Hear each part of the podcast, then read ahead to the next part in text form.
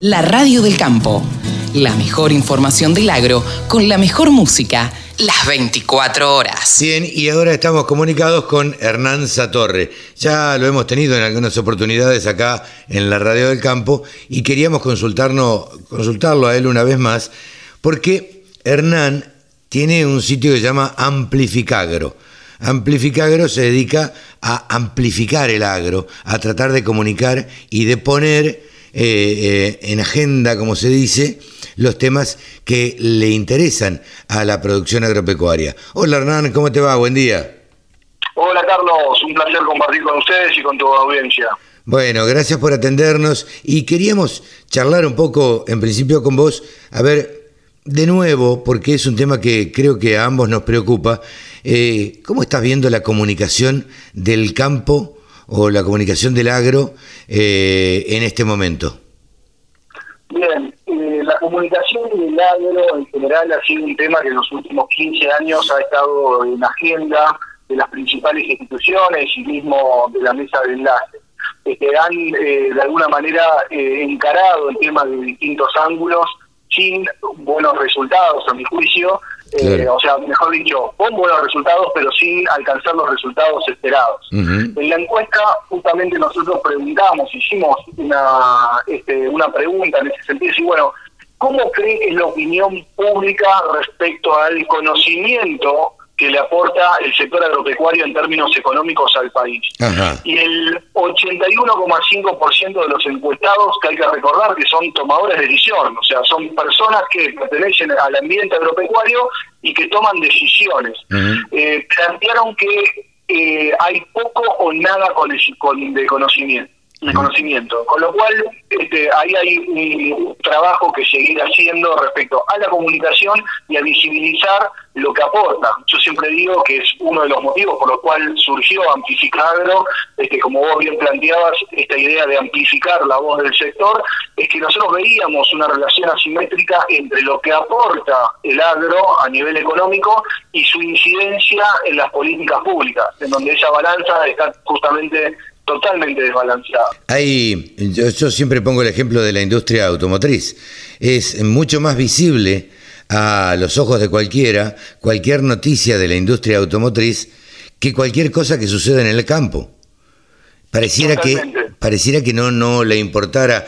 Em, de hecho, el gobierno un poco eh, también parece que no le importa demasiado lo que sucede en el agro ni lo que aporta. O por ahí sí le importa lo que aporta, pero mm, pareciera demostrar con estas últimas medidas que no, que no, este, que no le importa demasiado lo que le suceda al productor agropecuario. Yo siempre he dicho que el campo comunica y comunica mal porque comunica mirándose el ombligo, comunica para, para la gente eh, que entiende solamente de campo y que es producción, que es netamente un productor agropecuario, eh, y ustedes de alguna manera, y, nosotros de alguna manera también, nos encargamos o tratamos de encargarnos de que esto sea distinto, de que esto, de que esto cambie.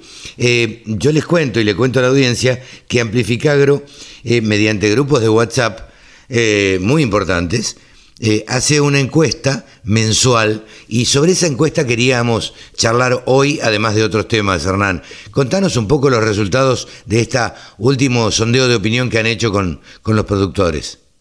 Bien, el primer dato más relevante tiene que ver con, este, nosotros le pedimos a, estos encuestados que tuviesen que definir en una palabra la situación del sector hoy. ¿Con qué palabra la definirían? y la palabra que aparece a la cabeza con el 32,7% es incertidumbre. Ahora vos agarrás y bueno, este, incertidumbre eh, es una palabra que de alguna manera caracteriza no solamente al sector, sino a la economía en general. Eh, ¿Qué otras palabras hay? Bueno, aparecen palabras como preocupante, inestable, eh, complicada, mala, desastre, desazón, pésima, riesgo, regular. Y un análisis que no figura en el estudio eh, que nosotros hemos realizado es categorizar las palabras entre las que tienen connotación positiva y las que tienen connotación negativa, para ver cuántos aspectos positivos había y qué porcentaje de aspectos eh, negativos había. Solo el 4,1% de las palabras tenían connotación positiva. Claro, pues es que mientras vos las leí, me recordaba las palabras, eh, yo pensaba, son todas palabras negativas. Incertidumbre, preocupación, son todas connotaciones negativas. Si bien el hombre de campo está acostumbrado a la incertidumbre, porque yo siempre digo, cualquier industria a cielo abierto como es el campo, depende del clima. Y si depende del clima, como no lo podemos dominar, digo, es bastante incierto, por lo tanto produce incertidumbre. Pero más allá de eso, si uno habla de la situación económica o de la situación política, lo que produce también es incertidumbre. Totalmente, y esto nosotros lo relacionamos con otros informes en donde hemos ido relevando aspectos y profundizando y poniendo la lupa y el foco para ver a qué se debe esa incertidumbre. Eh, en encuestas pasadas nosotros hemos planteado, bueno, ¿cuál es el principal riesgo que observás como empresario agropecuario? Y la respuesta fue el riesgo político uno hubiese esperado el clima, hubiese esperado eh, eh, los riesgos que tienen que ver este, con la propia producción. No, el principal riesgo que ellos identifican es el riesgo político. Y en esta encuesta también nosotros preguntamos sus expectativas de inflación, sus expectativas de devaluación, las expectativas que tenían ellos respecto a la posibilidad que tiene el, Estado de incrementar las retenciones. O el 82,5% dicen que es total o bastante probable de que se incrementen las, retenciones. Conversación que ya está arriba de la mesa. Eh, en el ámbito informal, este, que hay que ver qué es lo que después terminan decidiendo en eso.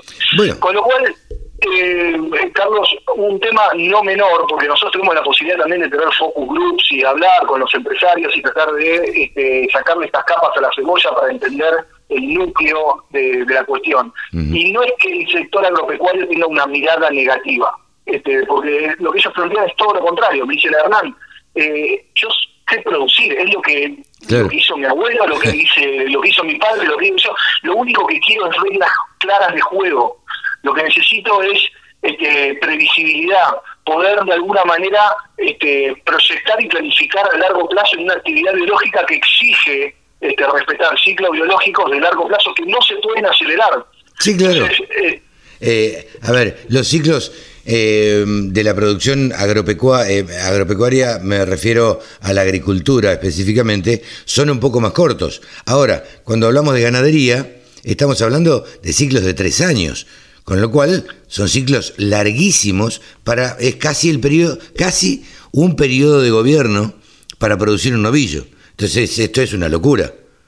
Exactamente. Y el otro dato preocupante es que especialmente la ganadería, que son los ciclos este, más largos, eh, históricamente el sector agropecuario lo, el único beneficio que recibía del Estado este, frente a la presión impositiva, frente a de alguna manera eh, colocarlo como enemigo público, este, que también hay eh, en algunos casos trabajos específicos que hace el Estado para posicionar a los empresarios agropecuarios como un, un, enemigo este, que hay que vencer eh, y hay que de alguna manera recuperar la plata que, que, le ata al Estado Nacional, lo cual este, ya de por sí es una falacia en sí misma que no vale la pena profundizar ahora.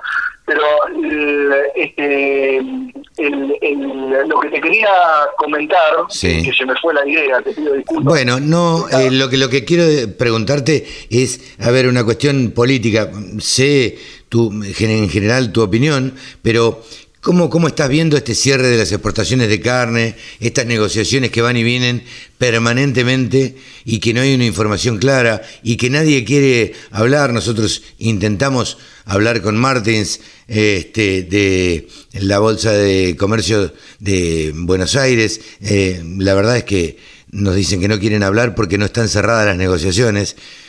Eh, siguen trabajando, pero a ver, ¿cómo, ¿cómo ves el futuro de esto? ¿Qué te parece que pasa detrás de todo esto?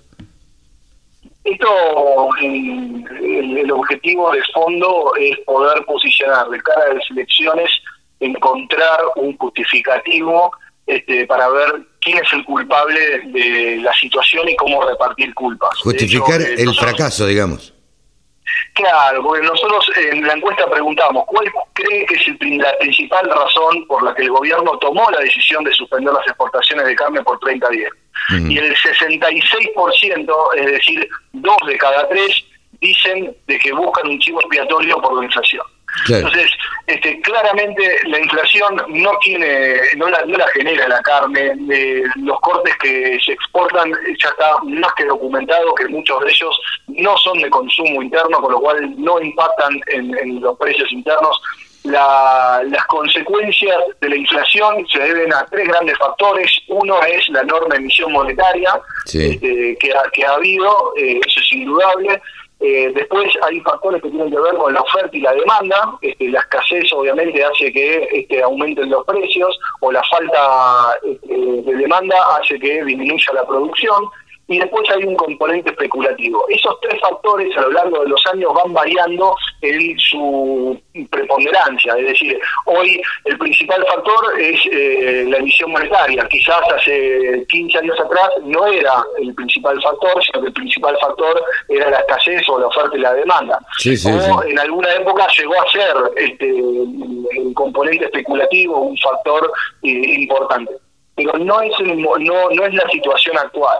Con lo cual, eh, lejos de hacerse cargo y generar las medidas de fondo para solucionar los problemas, lo que generan es un paliativo que tiene más que ver con una mirada hacia la sociedad, como decir, estamos defendiendo tus intereses, estamos defendiendo el asado del domingo, que es parte de la promesa electoral, que lejos de hacer eso lo que hacen es profundizar el tema. En el corto plazo puede llegar este, a haber una pequeña caída, obviamente con, con, este paro, este, lejos de eso va a pasar el efecto contrario, pero a mediano y largo plazo es indudable que el aumento de, de, precios se va a dar, porque la gente, los empresarios, se mueven por incentivos y el precio es un incentivo. Totalmente. Si de alguna manera pisás el precio, lo que estás pisando es el incentivo para que haya más producción. Pero de hecho, esta fórmula, Hernán, eh, ya se probó en el 2006 de cerrar las exportaciones y, eh, y no dio resultado. Y, por, el, por el contrario, se perdieron eh, por lo menos 10 millones de cabezas. Exactamente. Y, eh, y, lo preocupante de esto es que el gobierno lo sabe, no es que está convencido de que esta medida eh, va a traer los resultados que ellos esperan, porque de hecho hay videos de entrevistas a, muchos de los que hoy están en el gobierno planteando que las restricciones de precios, que este, el cierre de las exportaciones no generan eh, el efecto, sino que generan el efecto contrario. Con lo cual es simplemente ir a revisar los videos de hace unos años atrás para escucharlos a las mismas personas que hoy están en el frente tomando las decisiones, eh, manifestando que la decisión que ellos están tomando, pero que fue en el pasado, no genera los efectos esperados. Claro, claro. Pero bueno, eh, habrá que, que esperar un poco más, me decías. Sí, exactamente. Habrá que tener un poquito más. Y ahora me acordé lo que te quería mencionar, que, que, no es menor, que te, decía que la carne, que son los procesos eh, biológicos más largos, si se mm. quiere, dentro del, sector agropecuario, este, sacando obviamente de algunos cultivos regionales que los procesos son muchísimo más largos, ¿no? Pero este, hablo de, de la producción tradicional. Este, la carne exige de alguna manera una financiación. Lo único que podía esperar el, sector agropecuario es que el tener tasas reales negativas y poder financiarse en pesos para este, generar eh, algún beneficio vía licuación de, pasivos especulando con este, el, tipo de cambio y la inflación. Eso, lamentablemente, este, esta campaña no se va a dar. Este, yo tengo la posibilidad también de hablar con este gerente de, bancos. De, exactamente, de entidades financieras. Y lo que ellos plantean es que las restricciones del Banco Central son muy claras. Si vos no cumplís las condiciones que ellos te piden, que tienen que ver con, por ejemplo, este, determinada cantidad de stock vendido, eh, no podés acceder a tasas de productivas, con lo cual las tasas que tenés que acostumbrarte son tasas del 40, y 40 35%, que son tasas que el productor no mira con buenos ojos. Obviamente los van a tomar aquellos que tienen necesidad, sí, asumiendo un mayor riesgo, pero no son tasas atractivas. Ahora, este, la mitad de los encuestados piensa que la inflación va a ser mayor al 50%, lo cual este, uno puede prever que todavía hay un margen para tasas reales negativas.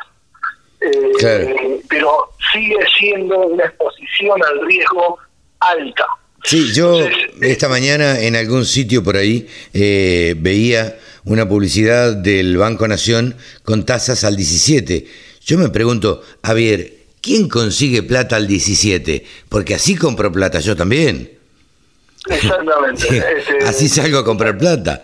Eh, esas tasas están pensadas eh, para las microempresas eh, que en definitiva no pueden acceder porque justamente este, estas microempresas no tienen los equipos administrativos para poder tener las carpetas en orden y poder presentar eh, la información, con lo cual le proponen un crédito a agentes económicos que no lo pueden absorber y las empresas que sí necesitan absorberlo, que sí tienen de alguna manera la estructura administrativa y los papeles en orden este, para presentarle la carpeta a los bancos y poder acceder con las ventas este, post balance, con los últimos dos o tres balances y toda la información que, solicitan los bancos, no pueden acceder a esa tasa. No, este, esto es un agravante más al ecosistema que estamos viendo de la campaña 21-22, ¿no? Ni hablar del aumento de costos, que ya lo vemos reflejado en este, los aumentos de los arrendamientos. Los aumentos de los arrendamientos, los, los aumentos de los combustibles, digo, este, cuando aumenta todo, y bueno, la verdad que todos los costos se, se incrementan. Hernán, yo te agradezco mucho esta comunicación con la Radio del Campo y, como siempre, los micrófonos a disposición de Amplificagro, tuyos, y este y úsennos, utilícennos para, para comunicar lo que necesiten. Gracias, Hernán. Buenísimo. Gracias, Carlos. Saludos a toda la audiencia y un placer como siempre. Un gran abrazo. Hernán Satorre de Amplificagro, aquí en los micrófonos de la Radio del Campo todas las noticias, toda la información. La radiodelcampo.com